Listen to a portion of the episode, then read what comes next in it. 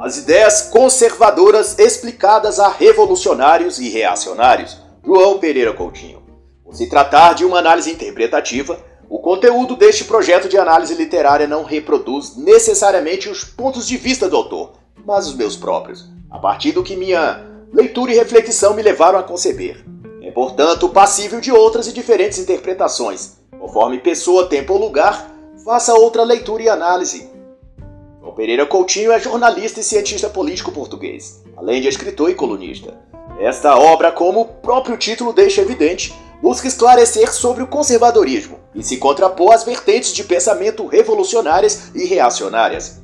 E uma das primeiras observações do autor é que, apesar de o conservadorismo como ideia política ter se manifestado como resposta à Revolução Francesa, por meio de Edmund Burke, os alicerces do conservadorismo recuam a manifestações mais antigas, encontrando eco até mesmo em Aristóteles, Cícero ou Tomás de Aquino. O que já demonstra que conservadorismo não se limita ou mesmo se explica apenas por meio e através de bases políticas. O perfil conservador se retrata em elementos para além de ideológicos, conceitos morais, tradições religiosas, costumes e aspectos espirituais e familiares. É claro que eu aqui estou fazendo uma elucubração minha com base naquilo que o autor expõe. De acordo com Coutinho, a Revolução Francesa quis introduzir na Europa inovações radicais e trariam por resultado a destruição de todo um legado cultural, social e histórico, para não dizer moral, que demandava uma resposta tão ou mais contundente e poderosa, pois aquilo que destruiriam não poderia ser refeito, já que eram a soma de muitas civilizações, já não existiam, mas que a herança deixada por elas precisavam ser conservadas ao custo de deteriorar a própria civilização humana.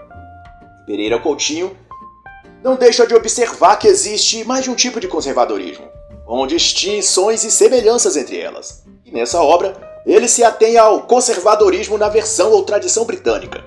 Esta com posse da própria característica do jeito britânico de ser. Alguém com um apreciável grau de aceitação e de coexistência pacífica. E Coutinho destaca então que apesar de mais de uma versão, o conservadorismo possui uma mesma matriz, Pensamento de Edmund Burke. E o autor afirma que é sobre essa matriz que ele busca firmar essa obra. E Coutinho então avalia que, num certo sentido, todos somos conservadores. Estimamos e guardamos recordações da família, amigos, lugares, livros. Sobre essa perspectiva é que se fundamenta a doutrina conservadora. Essa disposição de preservar aquilo que é de valor à sociedade na sua totalidade. E o que é de valor para a sociedade não é avaliado em termos de indivíduo, mas de todo o seu contexto social, cultural, político, econômico. Em outros termos, aquilo que se provou capaz de sustentar a sociedade moral, cultural e economicamente será sempre preferido do que aventuras ao desconhecido ou iniciativas radicais. Coutinho, para endossar essa prerrogativa, cita Oakeshott, destacado conservador inglês. O que ele disse, ser conservador é preferir o familiar ao desconhecido o testado ao nunca experimentado, o fato ao mistério, o atual ao possível, o limitado ao ilimitado, o próximo ao distante, o suficiente ao abundante, o conveniente ao perfeito, o riso presente ao invés da felicidade utópica. O autor ressalta ainda que, ao longo da história, o conservadorismo foi definido de muitas formas, quais possuem um viés positivo similar, como se cada uma das descrições reportassem a um ponto ou aspecto distinto de uma mesma coisa. Para Quentin Hawke, dizer Coutinho, o conservadorismo é uma força interior e constante da natureza humana. John Colby Hermshaw se refere ao conservadorismo como um temperamento, Baldwin como uma fé, Buchan o apresenta como um espírito e Eliot como um instinto. Cecil como uma inclinação pura e natural da mente humana. E tendo dito isso, João Coutinho elabora que Reacionário, por sua vez, é uma caricatura do conservadorismo. É um revolucionário do avesso. Como o próprio Coutinho diz ao citar Anthony Quinton. Se o revolucionário avança a sociedade para um futuro utópico, o reacionário recusa essa mesma sociedade para um passado também utópico. E provável nunca existiu. Huntington Citado por Coutinho na página 25, escreveu sobre o reacionário que o ideal do reacionário distancia-se cada vez mais de qualquer sociedade real que tenha existido no passado. Passado é romantizado e, no fim, o reacionário acaba por defender o regresso a uma idade de ouro idealizada, que de fato nunca existiu. E o autor concluirá dizendo que um conservador tenderá a recusar essas fantasias e partem de uma dupla falácia, de que os homens possuem uma natureza fixa e inalterável e por isso devem ser mantidas as coisas eternamente como são. E a falácia oposta de que a felicidade humana estaria no futuro quando o homem alcançaria a liberdade máxima, a igualdade máxima, a fraternidade máxima, etc. E no primeiro caso, o reacionário, no segundo, o revolucionário. O conservadorismo recusa, portanto, a fuga para o passado, tanto quanto a fuga para o futuro. Mas não se limita a isso, ele também propõe um programa de ação no momento presente. E nesse aspecto, o conservadorismo não defende o passado nem o futuro, mas o presente, aquilo que há de valor de estável e de bons auspícios no momento agora. Então, o conservadorismo tende a ser uma doutrina posicional, isto é, que se posiciona no momento presente em defesa dos valores, princípios e instituições que há naquele momento e que estejam sob ataque. Ele não olha para o passado tentando resgatar algo que já não existe, mas olha para o presente buscando preservar o que há de bom, útil e valioso naquele exato momento da história. É perante uma ameaça concreta aos fundamentos institucionais da sociedade, vai dizer então o autor, que a doutrina conservadora desperta, reage e se define. E dado isso, o autor prossegue reverenciando que do prisma de políticas conservadoras, o conservadorismo se orienta a partir de certos princípios gerais, que determinam o tipo de reação que ele terá. Autores do tema como Quinton, trazidos ao debate por Coutinho na página 33, identificou um dos princípios estruturais que pautam o conservadorismo, a imperfeição humana. Esse princípio explicita a falibilidade e limitação da natureza humana. Logo, todas as ações desses seres humanos estarão inclinadas à possibilidade de erro. E assim, todas as suas decisões e iniciativas, inclusive políticas, devem estar submetidas ao critério da cautela e da prudência. Eis o porquê reformas radicais são tão perigosas do ponto de vista conservador. É que elas não levam em conta o alto grau de falibilidade do gênero humano partem geralmente do princípio de que tudo que é novo é bom. Normalmente, radicais esquecem que os seres humanos erram mais do que acertam e, portanto, desfazer de toda a bagagem de conhecimento sobre certo e errado, condutas, desejos, ações, de que aspecto for que já existem sobre uma sociedade ou povo para substituir por inovações nunca antes experimentadas, é conduzir toda essa sociedade ao erro. A própria história demonstra que reconstruir a sociedade humana de forma radical conduz sempre a uma situação pior do que a anterior. E aqui, João Coutinho faz uma crítica que também é vista nas excelentes obras de Rodrigo Constantino e Ben Shapiro, Confissões de um Ex-Libertário e O Lado Certo da História, respectivamente. E diz respeito ao que Coutinho chama de subversão da razão, e se trata da atitude de atribuir à razão a tarefa e potencial de reformular o mundo de conduzir racionalmente os assuntos humanos. E essa ótica é adotada justamente pelos ideológicos radicais que querem desconstruir e depois reconstruir o mundo à sua maneira. João Coutinho chama nesta obra de a arrogância do racionalismo moderno. Constantino, na obra já citada, se refere a ele como arrogância fatal. Contudo, o pensamento conservador de Burke, e reproduzido por Pereira Coutinho aqui, diz que não é possível reduzir os problemas a simples postulados que a razão pura pudesse resolver. Para o conservadorismo, a prudência e a experiência são virtudes insubstituíveis no exercício político. A confiança cega nas regras da lógica ou no conhecimento técnico, de acordo com o autor, é a premissa do erro, e também acometeu os teóricos da Revolução Francesa.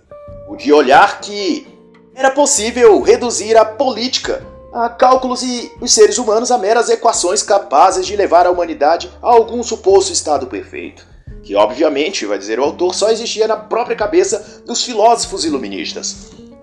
Mas é pela recusa em aderir ou validar essas fantasias que o pensamento conservador insere na discussão política o elemento por ele chamado de imperfeição humana. Essa imperfeição revela-se nas óbvias limitações do próprio agente político, isto é, do ser humano que está imbuído do serviço e atividade política, as decisões que irão transformar aquela sociedade. Sabemos menos do que pensamos, e erramos mais do que devemos. É o que vai dizer o autor, e tanto por isso, a humildade e a prudência, como disse Burke, são as virtudes que não devem faltar ao estadista. As intenções nem sempre conduzem às boas soluções, e por isso, a posição conservadora relembra sempre a distinção entre o que vai acontecer e o que pode acontecer na ação política. Outro autor também disse a esse respeito que, devido às complexidades das sociedades modernas, resultados indesejados existirão concomitantes aos desenvolvimentos positivos. E, portanto, nos lembra Pereira Coutinho que os excessos da razão são tão perniciosos quanto a sua ausência. Atuar politicamente, vai dizer ele, é ter de escolher a via do meio, não cedendo aos apelos ilusórios do radicalismo.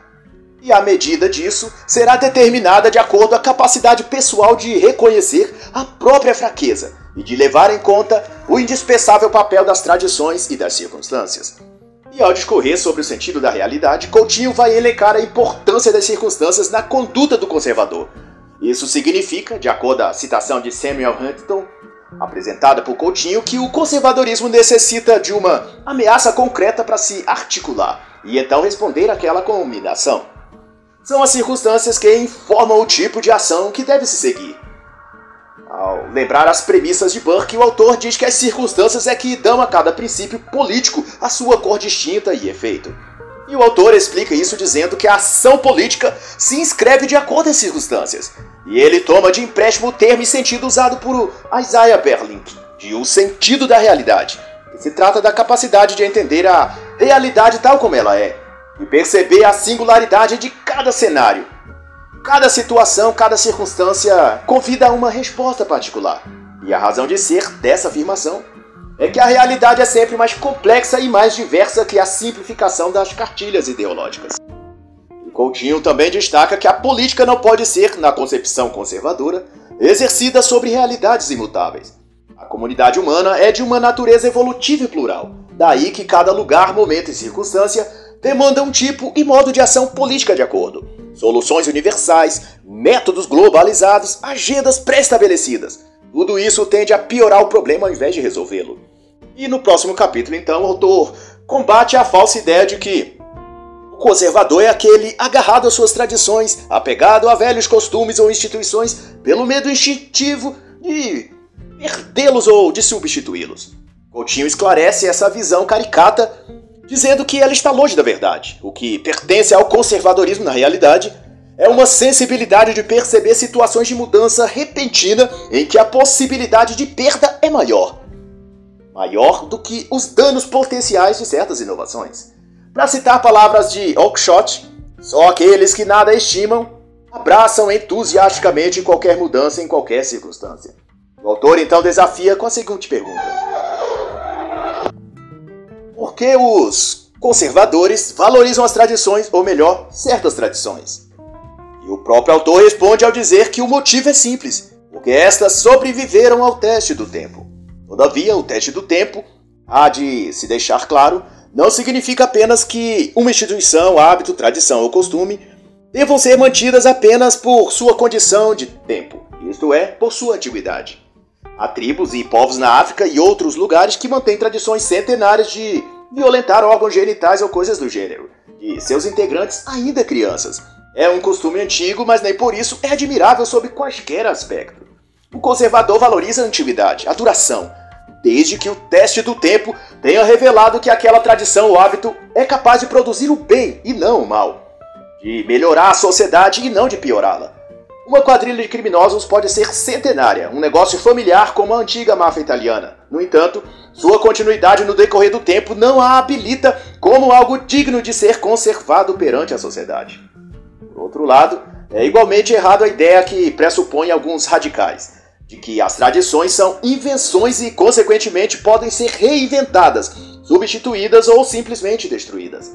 Moutinho defende que as tradições que entram no escopo do debate conservador são aquelas que se mostraram vantajosas e valiosas a um amplo aspecto de pessoas. Elas são úteis e benignas para nós, assim como foram para uma geração anterior, e, portanto, é prudente pensar que também serão para gerações futuras. O conservadorismo não conserva tudo, apenas os arranjos tradicionais conduzentes a uma vida melhor. E uma das maiores razões por que o conservador se apega ao patrimônio moral e institucional e perdura sobre as sociedades é que essas têm uma função educadora. Ele não se enlaça a algo nesse sentido porque o considera uma relíquia a ser guardada. Ele não é um colecionador de coisas antigas. O conservador, como vai bem dizer o autor, entende que nascemos, crescemos e atuamos no interior de uma grande tradição, que é maior e abrange a todos nós, e nos dá referência social, cultural e moral. E citando Burke, mais uma vez, ele diz que são as tradições que cobrem a natureza, nua dos indivíduos, com as vestes do costume e do hábito. E é com esses trajes, vai dizer Coutinho, que os indivíduos participam na conversa social, que não é apenas feita no tempo presente, mas por um processo que envolve o passado, o presente e o futuro. Somos, em termos de gerações, os fiéis depositários de uma herança cultural que devemos preservar e repassar gerações que virão após nós. E fazendo menção a Burke, ele vai dizer: A sociedade é um contrato entre os vivos, os mortos e os que ainda estão por nascer. Mas além de educacional, de acordo com o autor, as tradições têm também um papel político fundamental o de apresentar ao estadista recursos históricos e todo o acervo de decisões, tentativas e erros, e ao fim, que conduz este ou aquele caminho. Elas são como uma cartilha ou manual que mostra ao seu operador onde está e para que serve cada peça daquele veículo, numa comparação com a mecânica de automóveis. Uma viagem com um mapa que, além do caminho, mostre também os atalhos errados que já foram tomados, os desvios perigosos e o que aconteceu àqueles que por ali seguiram, Certamente será um mapa muito mais seguro e desejável do que seguir a cabeça daquele piloto aventureiro que quer desbravar estradas nunca antes percorridas, sem bússola, sem rota e sem conhecimento prévio de para onde vai dar. Nesse particular, posso ilustrar essa conceituação a partir do exemplo e caso real de novembro de 2020, em que uma escola do Rio de Janeiro, a franco-brasileira, anunciou que adotou a linguagem de gênero neutro, supostamente para combater o machismo da linguagem portuguesa. No caso, ele passará a usar mutações às palavras alterando o próprio idioma da língua portuguesa. Obrigade, alune, elo, aquelo, querida, etc. Todavia, toda essa deformação das palavras e a agenda de gênero por trás dela não corresponde a conduzir a sociedade por um caminho desconhecido? Em qual fim? Ninguém sabe aonde vai dar. É sempre perigoso então seguir rotas desconhecidas de modo tão radical. Não se conhece os despenhadeiros, os declives, os precipícios fatais que possam haver. É necessário menos velocidade e bastante atenção. Nas palavras do autor, é preciso observar as decisões ou experiências passadas, que mais se aproximam daquela situação no presente. E pela sua validade comprovada, vão permanecer um subsídio mais seguro para quais medidas se mostram mais adequadas para aquele momento. E então Coutinho cita o que ensina Burke. Uma sociedade incapaz de conservar é uma sociedade incapaz de se reformar. E Coutinho também pesponta a partir da página 67 o que significa mudar para o conservador. E considera que o conservador não vê toda mudança como ruim. Antes, ele pesa cada uma delas quanto às suas consequências nocivas. E nesse aspecto, a inação será preferível a qualquer ação visivelmente destrutiva. O conservadorismo chama isso de reforma prudente, compreendendo e aceitando que a sociedade é uma espécie de organismo vivo e, como tal, dotado de vida própria, ou seja, de evolução e transformação. Assim, o agente conservador não atua para impedir as mudanças, mas para balizar essas mudanças pelo filtro de certos princípios que, pelo tempo e pelo uso, já se mostraram árbitros confiáveis sobre o fim último que determinadas mudanças podem conduzir. Não obstante, toda mudança que prevê ou que prescreve a dissolução de costumes, leis, hábitos ou tradições já consolidadas de um povo geralmente pretende desfazer as raízes desse povo ou dessa cultura. Logo, devem ser evitadas ou, se possível, remediadas e corrigidas em seus prepostos radicais demais. E João Pereira reforça que Burke definiu a política como o exercício que se precisa respeitar um princípio seguro de conservação e um princípio seguro de transmissão, sem excluir um princípio de melhoria. E para explicitar isso de forma ainda mais clara, ele vai dizer na página 78 que a reforma prudente consiste em separar o todo da parte em falta, reformando-se a parte em falta sem alterar a substância do todo e vai aludir às palavras de Burke dizendo que a reforma deve ser aplicada à parte que produziu o necessário desvio. Quanto ao aspecto comercial ou capitalista, o conservadorismo não se exime de tratar. E é até simples. Se o conservadorismo pretende se caracterizar por princípios de respeito aos hábitos e tradições humanas, que são positivas para ele, logo é da natureza humana e uma de suas propriedades mais fundamentais e antigas. A propensão para negociar, permutar e trocar uma coisa pela outra, com o objetivo de melhorar sua condição de vida. Portanto, seria uma subversão dessa sua natureza pretender impedi-lo de fazer comércio e de capitalizar. A vontade, então, de os indivíduos em participar num sistema monetário, econômico, financeiro e comercial, seja da escolha livre desses indivíduos, deve sim ser soberana. Contudo, o conservadorismo enxerga um propósito mais elevado nas relações humanas. E isso refere-se também às relações comerciais. Logo, capitalizar, obter lucros, comercializar, seja na condição de consumidor ou de produtor, há princípios que também devem ser observados pelo conservador: a moralidade, a justiça, a honestidade. E nenhuma atividade comercial tem, para o conservadorismo, uma finalidade apenas econômica. Ela é também uma questão de desenvolvimento social, de se preservar a ordem das coisas, de não romper os elos de confiabilidade que devem existir entre quem produz e quem consome. É claro que tais valores quase não se vê nas sociedades atuais, e soa até utópico, mas porém é sobre essa ética que a política conservadora deve se apresentar ao mundo. Quem trabalha essa ideia com bastante propriedade é o autor Adolf Lindeberg, na obra Uma Visão Cristã da Economia de Mercado, a qual eu recomendo. E como dito na página 92, nas palavras de Samuel Gregg, a vida comercial exige, por exemplo, que os indivíduos corram riscos prudentes, confiem nos outros e sejam diligentes e confiáveis. Por outras palavras, viver numa economia de mercado encoraja certas formas de comportamento virtuoso. E por fim, faço eu então uma conclusão, uma reflexão final desta obra. Os conservadores desde sempre foram chamados de imobilista, reacionário, autoritário, fascista. Mas apesar dessas características que fazem dele, o conservadorismo se explica, mas não, porém, se justifica perante seus acusadores. Pois o conservadorismo sabe ser ele uma ilha segura, enquanto outros movimentos, ideologias e pensamentos libertários oferecem às pessoas somente ilusões e utopias. Alguns caminhos já percorridos e demonstrados fracassados, outros trilhas sombrias e revolucionárias nunca antes visitadas, validadas, portanto, simplesmente pelos riscos e potencial destrutivo muito altos. A verdade é que a realidade é um instrutor severo. Não permite atalhos, não permite caminhos fáceis onde os preguiçosos intelectuais procuram seguir. Estes caminhos são apenas ruas sem saída. A estrada conservadora, portanto, tende a ser quase sempre a mais espinhosa. Todavia é aquela que já foi trilhada e aqueles que seguiram por ela acharam tesouros além do que buscavam. Para alguns, saúde mental e psicológica, para outros, a prosperidade material. Outros ainda encontraram a manutenção da família, e a outros, o despertar da vida intelectual. Enfim, o conservadorismo, apesar disso, não promete nada a não ser a vantagem de você não viver sob nenhuma ilusão. Você pode achar o caminho difícil, mas ainda andará por ele de olhos abertos e não vendados, como as ideologias radicais pretendem fazer a você. Assim, para efeito de conhecimento, destaco os 10 princípios conservadores. 1. Um, o conservador acredita na existência de uma ordem moral perene. A ordem é feita para o homem e o homem é feito para a ordem. A natureza humana é constante e as verdades morais são perenes.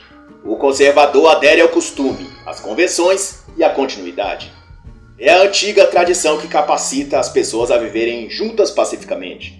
Os destruidores de costumes destroem mais do que desejam ou sabem. 3. Conservadores acreditam no que pode ser chamado princípio da prescrição. Senso conservador de que as pessoas modernas são anões nos ombros de gigantes, capazes de enxergar mais longe que seus ancestrais apenas devido à grande estatura daqueles que nos precederam no tempo de modo que a mente humana não caminhe ao contrário. 4. Conservadores são guiados por seu princípio de prudência. O conservador tem a prudência como maior virtude. Qualquer medida pública deve ser julgada por suas prováveis consequências de longo prazo, não apenas por sua vantagem temporária ou popularidade. 5. Conservadores prestam atenção ao princípio da diversidade. Conservadores sentem afeição pela intricada proliferação de instituições sociais de longa data e pelos modos de vida, distintos da estreita uniformidade e sufocante igualitarismo dos sistemas radicais. 6. Conservadores são refreados por seu princípio de imperfectibilidade. A natureza humana sofre irremediavelmente de certas faltas graves. Sendo o homem imperfeito, nenhuma ordem social perfeita pode ser criada. Devido à inquietação natural, a espécie humana se rebelaria sob uma dominação utópica e eclodiria em descontentamento violento, ou expiraria em tédio. A utopia termina em desastre. Tudo o que podemos esperar razoavelmente é uma sociedade aceitavelmente ordenada, justa e livre, na qual alguns males, desajustamentos e sofrimentos continuarão a espreitar. Porém, pela atenção adequada à reforma prudente, pode-se preservar e melhorar esta ordem aceitável. 7 conservadores estão persuadidos de que propriedade e liberdade estão intimamente vinculadas. Sobre o fundamento da propriedade privada, grandes civilizações são construídas. Quanto mais ampla a posse de propriedade privada, tanto mais estável e produtiva é a comunidade. 8. Conservadores apoiam a associação voluntária, tanto quanto se opõem ao coletivismo involuntário. Senso notório de um espírito de comunidade em que as decisões que afetam mais diretamente a vida dos cidadãos são tomadas voluntariamente e localmente. 9. O conservador compreende a necessidade de restrição prudente sobre o poder e sobre as paixões humanas. Politicamente, poder é a capacidade de fazer algo que alguém queira, indiferente às vontades dos demais. Um estado no qual o indivíduo ou pequeno grupo é capaz de dominar as vontades de seus companheiros sem consulta é um despotismo seja ele chamado monárquico, aristocrático ou democrático. 10. A permanência e mudança devem ser reconhecidas e reconciliadas numa sociedade vigorosa. O conservador não se opõe ao aperfeiçoamento social, embora duvide que haja qualquer força, tal como um místico progresso, em funcionamento no mundo. Quando uma sociedade está progredindo em determinados aspectos, está regredindo em outros. Qualquer sociedade saudável é influenciada por duas forças, permanência e progressão. E assim encerra a análise da obra As Ideias Conservadoras explicadas a revolucionários e reacionários, de João Pereira Coutinho.